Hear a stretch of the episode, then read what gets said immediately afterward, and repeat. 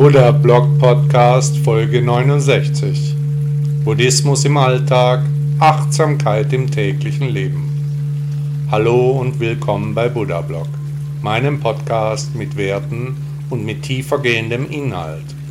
Ihr Kanal für buddhistische Themen, Achtsamkeit und Meditation. Ich bin Shaolin Rainer und ich freue mich sehr, dass Sie da sind. Ich wünsche mir eine Welt, in der die Werte und Inhalte der buddhistischen Philosophie wieder mehr Beachtung erfahren. Deshalb habe ich diesen Podcast und meine Webseite ins Leben gerufen. Bitte laden Sie sich auch meine App Buddha Blog aus den Stores von Apple und Android. Viel Freude beim Podcast. Sport macht nicht nur Muckis. Durch Sport leiden Betroffene weniger unter Depressionen empfinden weniger Ängste. Sie können viel besser schlafen. Ein aktiver Mensch erkrankt deutlich seltener an seelischen Leiden. Die Philosophie Buddhas dreht sich um die Leiden, respektive um die Vermeidung von Leid. Zu seinen Lebzeiten wird man sich deutlich mehr bewegt haben, als das heute der Fall ist. Von Sport im heutigen Wortsinn war wohl kaum die Rede. Allerdings war Buddha nach heutigem Verständnis ein Ernährungsberater. Er hatte meist nur eine Mahlzeit am Tag, heute nennt man das Intervallfasten. Er konsumierte keine Alkoholika, er ernährte sich vegetarisch. Ich mit meinem buddhistischen Blog sehe meine Aufgabe darin, den Menschen in ihrem täglichen Leben beizustehen, Dinge zu raten und die Lehre Buddhas zu erklären und auch darin, ihre Motivation zu stärken, Bewegung, Ernährung, Spiritualität und den Weg zur Erleuchtung als eine Art von Einheit zu begreifen. Um sportlich besser zu werden, müssen sie wissen, was ihr Körper leisten kann, wie sie sich mit und ohne Bewegung fühlen, was das richtige Maß an Sport für sie ist, vor allem welche Übungen ihnen gut tun. Man sollte es nicht glauben, aber selbst durch Yoga wird die Muskulatur aufgebaut, der Körper gekräftigt, weshalb ich Yoga für wirklich jeden Menschen empfehle, für jung und alt, für gesund oder krank. Ich für meinen Teil mache täglich mindestens 30 Minuten meine Dehnungsübungen. Ohne das Programm fühle ich mich heute nicht mehr wohl. Was hält Sie davon ab, sportlich etwas zu unternehmen? Wer Hilfe beim Einstieg benötigt, sollte sich entweder an seine Krankenkasse wenden, hier gibt es ganz hervorragende Programme gerade für Anfänger, oder sich nach einem Verein umsehen, der die Bedürfnisse abdeckt. Ich möchte Sie dazu anspornen, jetzt mit Ihrem Bewegungstraining anzufangen oder wenn Sie schon fleißig Sport treiben, dann auch weiter in Bewegung zu bleiben. Je aktiver Sie an Ihrem Wohlbefinden arbeiten, umso eher kann der Gedankenpalast die Reise zur Erleuchtung organisieren, denn alles ist getrennt, aber auch eine Einheit. Wer gar an Übergewicht oder schweren Erkrankungen, Depressionen, Burnout, psychische Störungen aller Art leidet, der sollte sich professionelle Hilfe suchen, etwa bei den vielen kostenfreien Beratungsstellen, die Ihnen auch die zuständige Krankenkasse nennen kann. Bei der Bewältigung der Ängste muss nicht nur der Geist mitspielen, nein, auch der Körper gehört anständig eingebunden.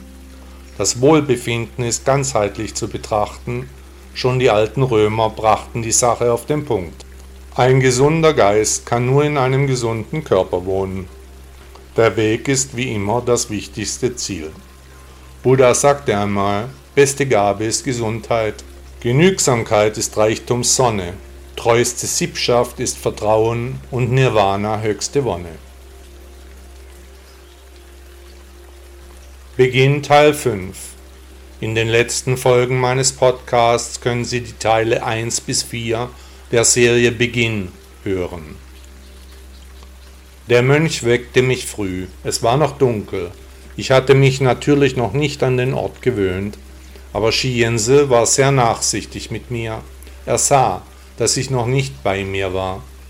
Sein Tag begann schon um 5 Uhr früh zum Morgengebet, an dem ich an diesem Tag noch nicht teilnahm. Ich musste erst einmal die Glieder aufwecken, in so einer Kälte zu schlafen war höchst ungewohnt. Heute schlafe ich auch im Winter mit offenem Fenster, erinnere mich gerne an meine Zeit im Tempel. Es gab im Shaolin-Tempel China jeden Morgen eine Art von Frühstück, dazu wieder den leckeren Wulong-Tee, eine Art von Brei kam auf den Tisch. Der heiße Tee brachte mich zurück ins Leben, die Energie kam zurück in meinen Körper. Das Leben erschien mir wieder als gut, ich machte mir plötzlich nicht mehr so viel Gedanken um mein Hiersein. Mit meinem neuen Meister kam ich dank des Übersetzungscomputers immer besser zurecht. Wir kamen sozusagen langsam ins Gespräch. Kurz und knapp zwar, aber klar und verständlich, er bedeutete mir, dass heute mein erstes Training sein würde. Gut, ich wollte die Sache nun durchziehen. Deswegen bin ich so weit hergereist, habe sehr viel auf mich genommen, bin in einem völlig fremden Land, nicht im Pauschalurlaub, nein, Selbstständig und ohne Reiseleitung war ich bis zu diesem Moment hier in China gekommen. Meinem großen Idol Bruce Lee wollte ich es gleich tun, deshalb bin ich hierher gekommen. Das Training der Shaolin wollte ich machen, Kung Fu an der Quelle lernen, im weltbekannten Shaolin-Tempel, zusammen mit den berühmten Mönchen. Der Rainer aus Stuttgart, hier in China, zusammen mit dem Mönch Xiense.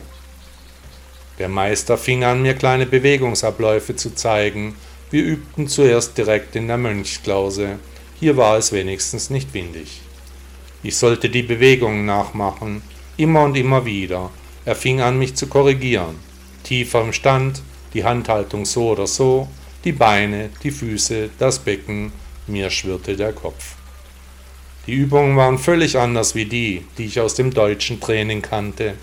Die Muskeln fingen an zu brennen, wie Feuer fühlten sich die Oberschenkel an. Der Meister merkte wohl, dass ich immer schwächer wurde, interessierte sich aber dafür so gar nicht. Seine Befehle hallen mir noch heute durch den Kopf. Er zählte die Übungen ab. IR Sanse 1, 2, 3, 4. So schallte es im Kasernenhofton durch seine Klause.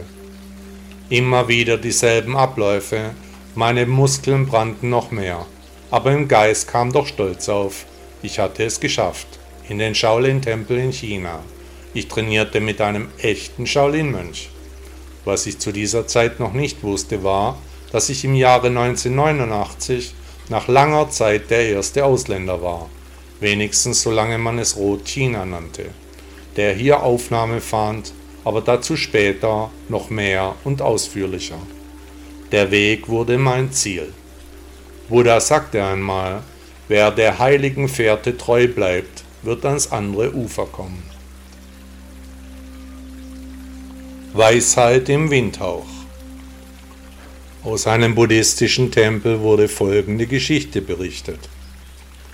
Ein betagter Meister sah eine Gruppe von Touristen den Berg hinauflaufen.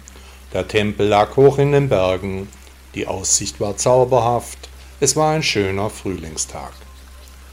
Der Mönch sah dem bunten Treiben zu. Ganze Familien schnauften immer höher hinauf, machten Rast, einige hielten Picknick in der Sonne. Der Mönch hörte ihnen zu. Er wollte wissen, was die Menschen bewegt, was sie sprechen, was sie denken. Da hörte er, wie der eine Mann zum anderen sagte, er habe gehört, dass man sich dort niederlassen sollte, wo die Schreibmönche ihre Sutren zum Trocknen auslegen würden die Weisheit der Schriften dann durch den Wind auf die Anwesenden verteilt würden. Außerdem sei der Wind heilsam, die schlechten Gedanken würden weichen, dies sei im Übrigen auch allseits bekannt. Dem betagten Meister war die Geschichte allerdings völlig neu. Er musste innerlich schmunzeln, es fiel ihm auf, was für eine seltsame Vorstellung von den Lehren des Buddha die Menschen doch hatten. Er beschloss, die Touristen zum Nachdenken zu bringen. Nach kurzer Zeit legte er sich ins Gras, zog seine Kutte oben herum hinunter, so dass er ab dem Gürtel aufwärts nackt war. Die Sonne wärmte ihn, er erfreute sich am schönen Frühlingstag. Sofort fingen die Touristen an, über ihn zu reden. Er hörte ihre Stimmen bis herüber. Ob sich denn so ein Verhalten für einen Mönch gehören würde, so fragte die eine Frau, der andere Mann war ob des Benehmens des Meisters so verwundert, dass er sich lautstark ereiferte. Andere Mönche kamen des Weges, Sie sprachen auf den Meister ein, ein solches Verhalten kannten sie nicht. Normalerweise sind Mönche immer bekleidet, nur unter sich manchmal entblößt, aber nie gegenüber Dritten. Einer Respektsperson wie ihm würde ein solches Verhalten nicht stehen. Der Anstand müsse gewahrt werden, er solle sich benehmen, so schnatterten alle Anwesenden auf den alten Mann ein. Der aber ließ sich nicht beirren, drehte sich immer wieder weg, schien noch nicht einmal etwas mitzubekommen. Als es ihm zu blöde wurde, drehte er sich zum Haufen hin und sprach, hier geht die Geschichte, dass es gar Glück bringen würde, vom Wind berührt zu werden, der vorher über die Sutren blies. Aber hier ist nur Tinte auf Papier, tote Materie, die im Wind trocknen, nichts davon hat eine Qualität, die auf den Wind abfärben könnte. Hier dagegen sitze ich, ein echter, lebender Mönch, voller Weisheit und voll von Mitgefühl. Ich lebe die Lehre des großen Lehrers inmitten meiner Brüder. Aber ihr hockt euch lieber in den Wind, der von totem Papier herüberweht, als dass ihr mich etwas fragen würdet. Um euch eure sinnlosen Taten zu zeigen, habe ich mich freigemacht. Ich wollte euch zum Denken anregen. Ich hoffe, dass ihr nun nicht mehr nach den Dingen strebt, die dem Verfall unterworfen sind. Nun, der Weg ist auch hier das Ziel. Buddha sagte einmal, wie eine Flamme ausgeht vom Winde, verweht ist und Begriffe nicht mehr passen, so ist der von Geist und Leib befreite Weise, er ist nicht mehr begrifflich zu erfassen. Tägliche Training Die Tage reihten sich aneinander. Im Shaolin-Tempel wurde aufgestanden jeden Morgen um 5 Uhr. Zuerst ging es zur Morgenandacht, die Mönche meditierten, sangen das Omitofo, beteten, gingen in sich. Ich war mehr ein stiller Betrachter, sog die Eindrücke in mich auf. Zu dieser Tageszeit war es bitterkalt, die Knochen und Gelenke schmerzten vom Sitzen. Das Meditationskissen war eher ein Ameisenhaufen, Stillsitzen war für mich eine Qual. Danach ging es immer in die Tempelkantine, ein großer Raum, in dem ein riesiger Topf Reis und ein kleinerer Topf mit Gemüsen in Soße über dem Feuer hing.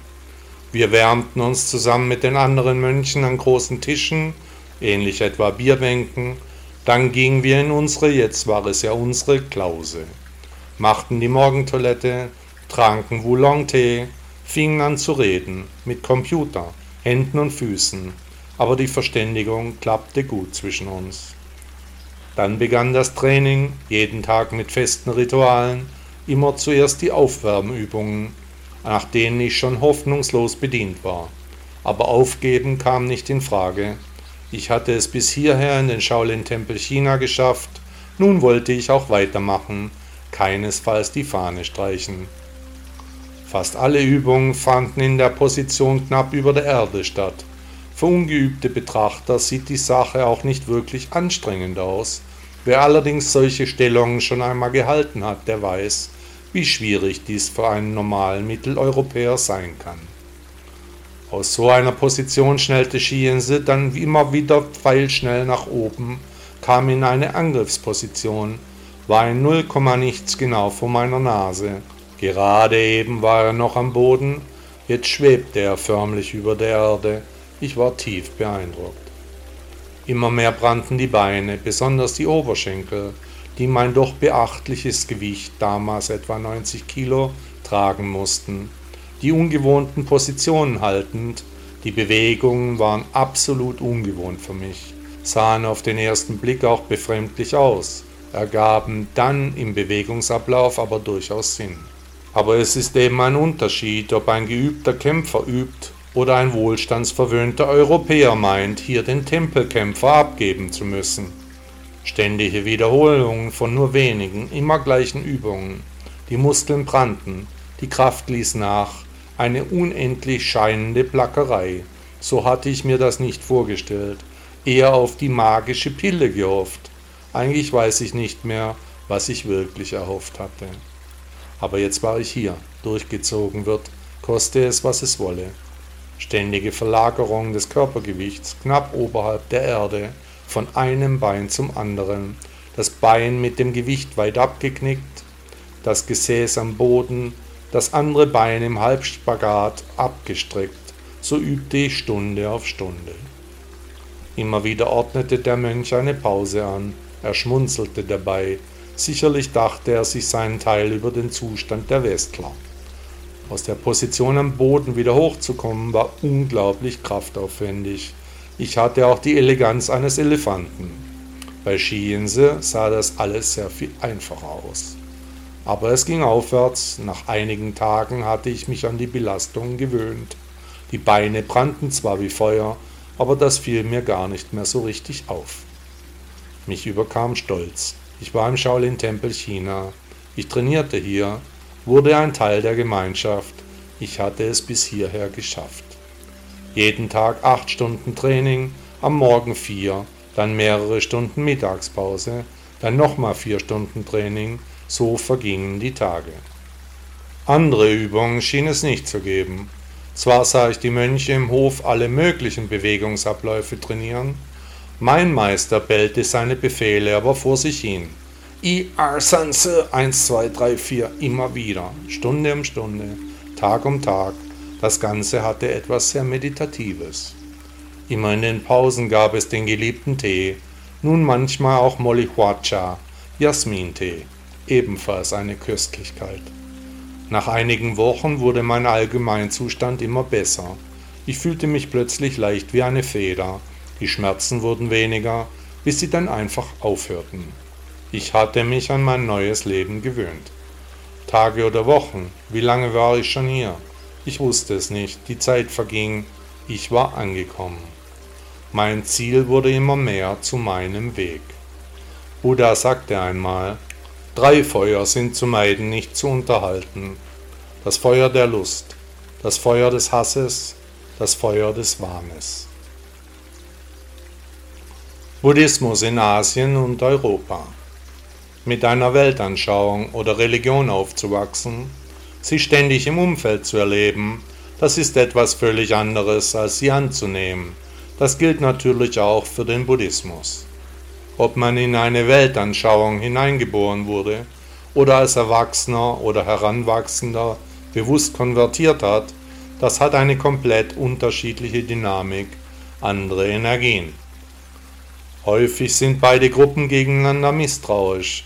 Die einen sind den anderen zu lasch oder zu pedantisch oder oder oder.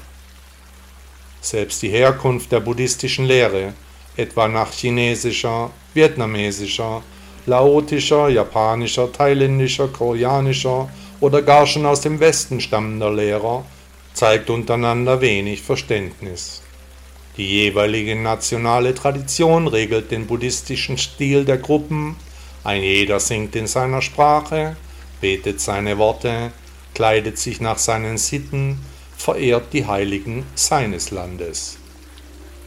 Wer eine Weltanschauung von jungen Jahren ankennt, der richtet gern die Aspekte des Lebens nach den Regeln seiner Gemeinschaft aus, feiert dieselben Feiertage wie seine Vorfahren, findet Gefallen an den hergebrachten Veranstaltungen, denkt in seinen Riten, die die soziale Ordnung seiner Umgebung bestimmen. In Asien hat jedes Haus seinen eigenen kleinen buddhistischen Altar.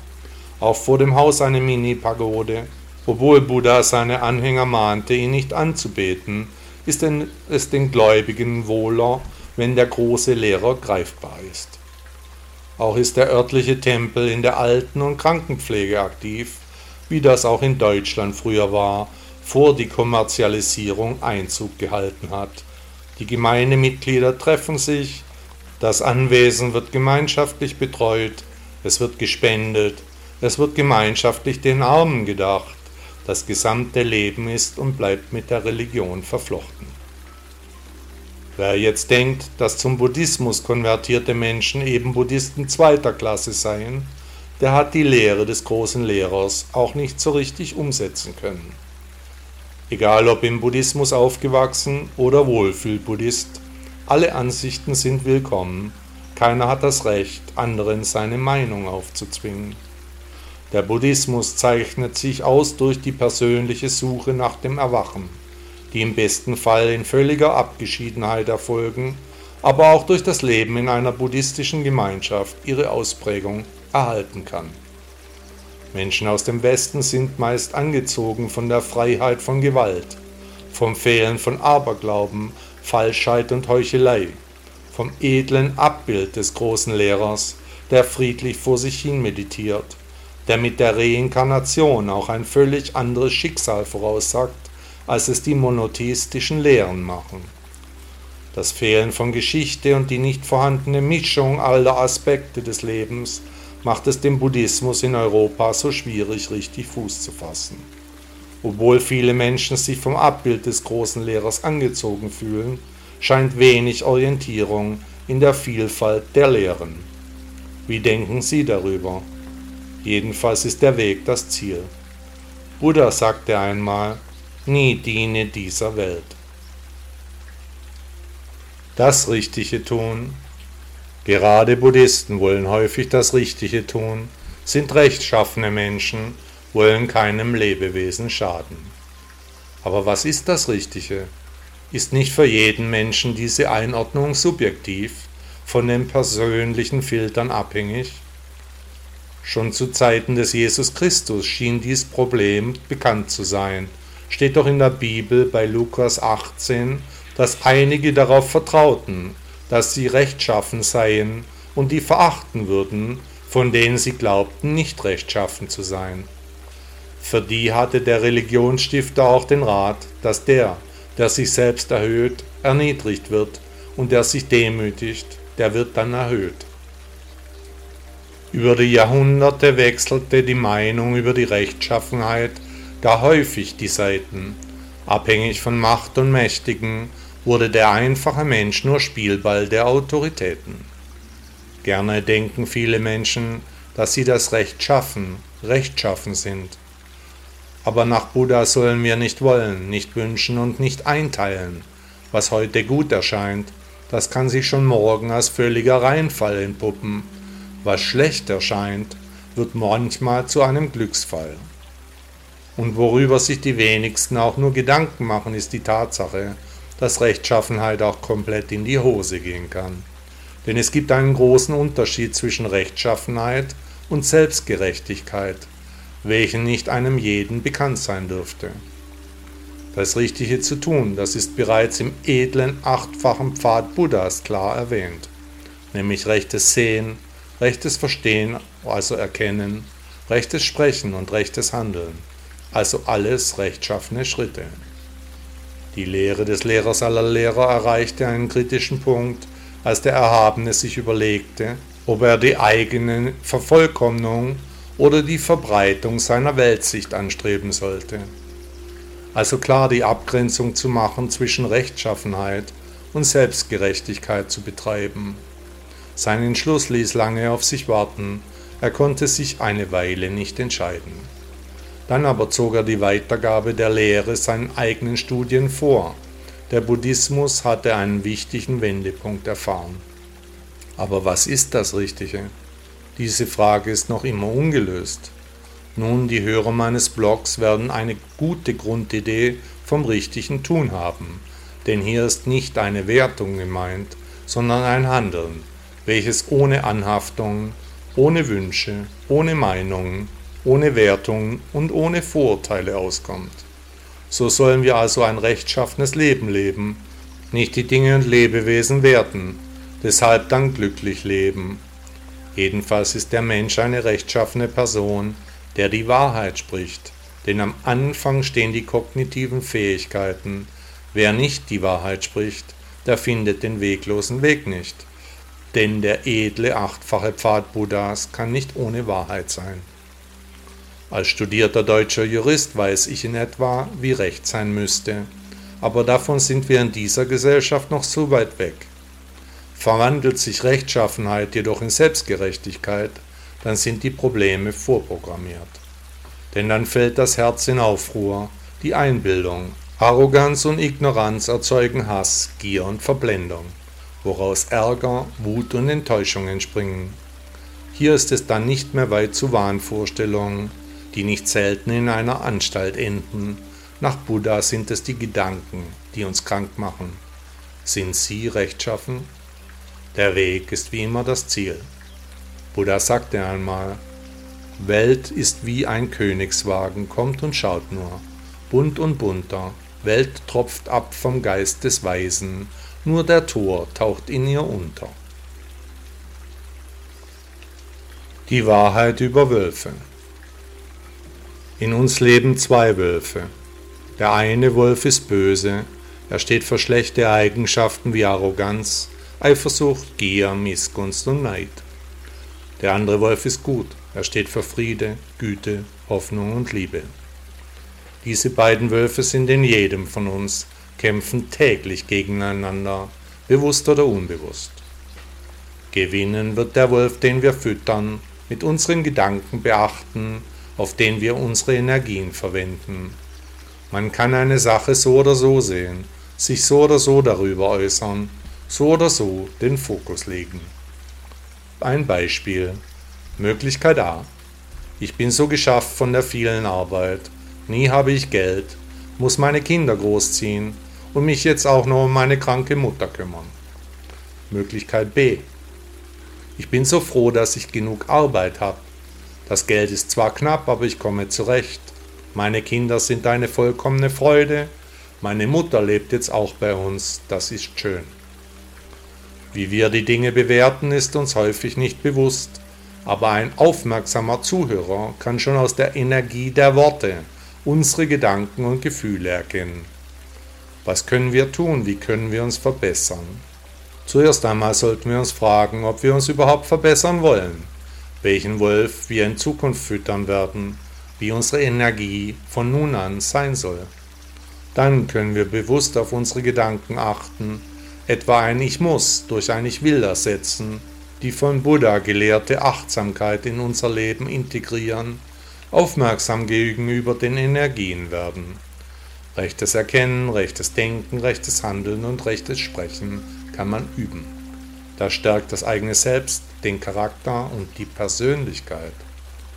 Als nächsten Schritt sollten wir uns angewöhnen, die zwei Wölfe zu unterscheiden uns darauf zu trainieren, nur den guten Wolf zu füttern, etwa indem wir anfangen, uns auf ganz alltägliche Dinge zu freuen. Ich freue mich darauf, das Abendessen für mich und meine Familie zu kochen. Ich freue mich auf das Waschen der Wäsche. Ich freue mich auf den Putztag. Ich freue mich auf Punkt, Punkt, Punkt, Punkt, Punkt. Eine solche Vorgehensweise macht uns bescheiden und dankbar. Dankbar für jeden Moment, für jeden Tag, für jede Begegnung. Egal ob Erfolg oder Misserfolg, ich bin für jede Erfahrung froh. Es macht mich dankbar und glücklich, erleben zu dürfen, sein zu können, Mensch zu sein. Suchen Sie in Ihrem Gedächtnispalast nach Ihren beiden Wölfen, geben Sie ihnen einen Namen, personalisieren Sie die zwei, sprechen Sie mit den Wölfen in Ihrem Inneren werden Sie sich der Sache bewusst. Schauen Sie, wie Sie den bösen Wolf loswerden. Der US-amerikanische Boxer Muhammad Ali sagte einmal, ich werde das Kämpfen nicht vermissen, das Kämpfen wird mich vermissen. Nichts ist meins. Mit Sorgen spricht der Tor, mein Geld und meine Kinder. Sein ist nicht mal er selbst, doch Kind und Geld noch minder. Das sagte einmal Buddha. Uns gehört nichts, sogar der Dreck unter unseren Nägeln ist nicht unser. Wir werden vergehen, in Fetzen zerfallen, unsere Knochen werden zu Staub. Aus dem Nichts kommend geht die Reise für unseren Körper wieder zurück in die Gehaltlosigkeit, in die Leere. Und dann sagen wir, mein Sohn, meine Tochter, mein Geld, mein Haus, mein Auto, meins, meins, meins, nichts ist meins. Und dir gehört auch nichts. Wir können Dinge benutzen, unsere Zeit mit Menschen teilen, einen Teil des Weges zusammengehen, Freunde finden, einen Partner, Kinder zeugen, Tiere halten, aber sie gehören uns nicht. Je schneller wir dies verstehen, desto zügiger können wir uns dem tieferen Verständnis des eigenen Ichs zuwenden uns um unser arg vernachlässigtes Selbst kümmern. Macht Ihnen die Vorstellung Angst? Fürchten Sie sich vor dem Ende Ihres Daseins, vor dem allumfassenden Alleinsein, vor der Unendlichkeit des Universums? Wenn Ihre Antwort ein Ja ist, kann eine spirituelle Herangehensweise an Ihr eigenes Selbst ein wichtiger Schritt hin zum Erwachen sein, der vom historischen Buddha als Erlösung allen Leidens beschrieben wurde. Erleuchtung als Ausweg aus dem Kreislauf allen Seins. Interessieren Sie sich für die Lehren Buddhas? Das Konzept des Erwachens erscheint uns zuerst ungewöhnlich. Kann denn die Antwort auf unsere Fragen so einfach sein? Ja, es ist sogar noch viel einfacher. Die Reise hin zur Erleuchtung fängt mit einer Entscheidung an, mit dem Beschluss, sich auf diese Sache einzulassen, es zu versuchen. Und mal ganz ehrlich, was haben Sie zu verlieren? Wenn Ihnen die Reise nicht gefällt, können Sie jederzeit umkehren, sich an jedem Tag neu entscheiden. Buddhismus ist kein Glaube, sondern eine Philosophie. Buddha war kein Gott und wollte auch nicht angebetet werden. Sie müssen, um zum Buddhisten zu werden, keine Glaubensbekenntnisse ablegen, sondern sich mit einer Weltanschauung befassen, die Lehren Buddhas eben betrachten. Denken Sie einmal darüber nach, nichts gehört uns, alles ist vergänglich. Schon die Reise zur Erleuchtung kann unglaublich befriedigen, tiefe Ruhe vermitteln, das Leben bedeutend einfacher machen. Einen Versuch wäre das schon wert, finden Sie nicht? Der französische Ökonom Pierre-Joseph Proudhon sagte einmal, Eigentum ist Diebstahl. Gold im Schrank, in einer wohlhabenden Stadt lebte einst ein reicher Mann. Er hatte viele Geschäfte, fast in allen Bereichen des wirtschaftlichen Lebens war er beteiligt, keinen guten Handel ließ er aus. Sein Vermögen bewahrte er in einer großen Geldkassette im Schrank seines Hauses auf. Täglich öffnete er sie, betrachtete seine Münzen, dachte über die gewinnbringenden und vergangenen Transaktionen nach wenn er sein Vermögen anschaute, wurde ihm ganz warm ums Herz. Als er eines schönen Tages nach einem langen, arbeitsreichen Tag zurück in sein Haus kam, hatte er schon an der Tür ein schlechtes Gefühl. Sofort merkte er, dass etwas nicht so war, wie es sein sollte. Angst stieg in ihm auf, er rannte zu seinem Schrank, der stand weit geöffnet. Die Kassette war weg, man hatte ihn bestohlen. Da wurde er rasend vor Wut. Er rief nach seiner Frau, nach den Kindern. Keiner wusste etwas. Alle waren über den Tag nicht im Hause gewesen. Da kam die Polizei, die Nachbarn, jeder seiner Freunde. Alle sprachen ihm Trost zu, aber nichts konnte sein Unglück mildern. Hatte er sich doch immer so sehr an seinen Münzen erfreut. Einer seiner Freunde aber sagte etwas von buddhistischer Weisheit zu ihm. Erst fragte er, Hattest du denn Verwendung für deinen Reichtum? Nein, erwiderte der Bestohlene, ich habe aber mein Geld immerzu so gerne betrachtet. Dann, so sagte der Freund, dann betrachte doch einfach den geschlossenen Schrank und stelle dir vor, dass die Kassette noch drin ist. Der römische Sklave Epiktet sagte einmal, was geht es dich an, durch wen es der, der es dir einst gab, von dir zurückforderte? Reichtum ist so eine Sache. Wer ist reich, wer ist arm? Ist vielleicht ein Bauer mit einem ganz kleinen Hof ein reicherer Mann als ein millionenschwerer Bankier, wenn der Bauer geliebt wird, der Bankier aber nicht? Und ist nicht etwa das Fehlen von Leid der wahre Reichtum im Leben eines Menschen, ganz so, wie es uns Buddha vorgelebt hat? In der Bibel steht, ihr sollt euch nicht Schätze sammeln auf Erden, dass sie die Motten und der Rost fressen, und da die Diebe nachgraben und stehlen. Immer mehr Vermögen anhäufen macht das glücklich? Ich sage nein. Sicherlich, Geld macht unabhängig, es gibt eine gewisse Sicherheit. Dinge können gekauft, manche Ideen können mit Geld umgesetzt werden. Aber wirkliches Kapital ist nicht materiell. Wahrer Reichtum liegt in Glück, Liebe, Harmonie, Zufriedenheit, Erfolg, Gesundheit, Gelassenheit und in der Familie. Ich persönlich möchte nicht viele Dinge besitzen. Ich habe meine Freude, wenn ich sie manchmal benutzen kann. Ein schönes Auto mieten über das Wochenende und dann das Auto wieder zurückgeben. Das macht mir mehr Spaß.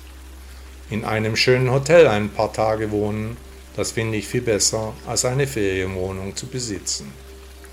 Aber noch viel besser finde ich, wenn ich in einem ganz kleinen Wagen fahre, egal wem er gehört, und neben mir ein Mensch sitzt, der mich wirklich mag.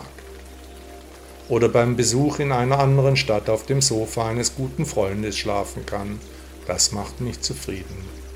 Kennen Sie das Sprichwort, ist das Maisfeld fern vom Haus, fressen die Vögel die Frucht. Ich denke auch gern an mein Vermögen, das ich im Schrank aufbewahre, ich öffne aber nie die Tür.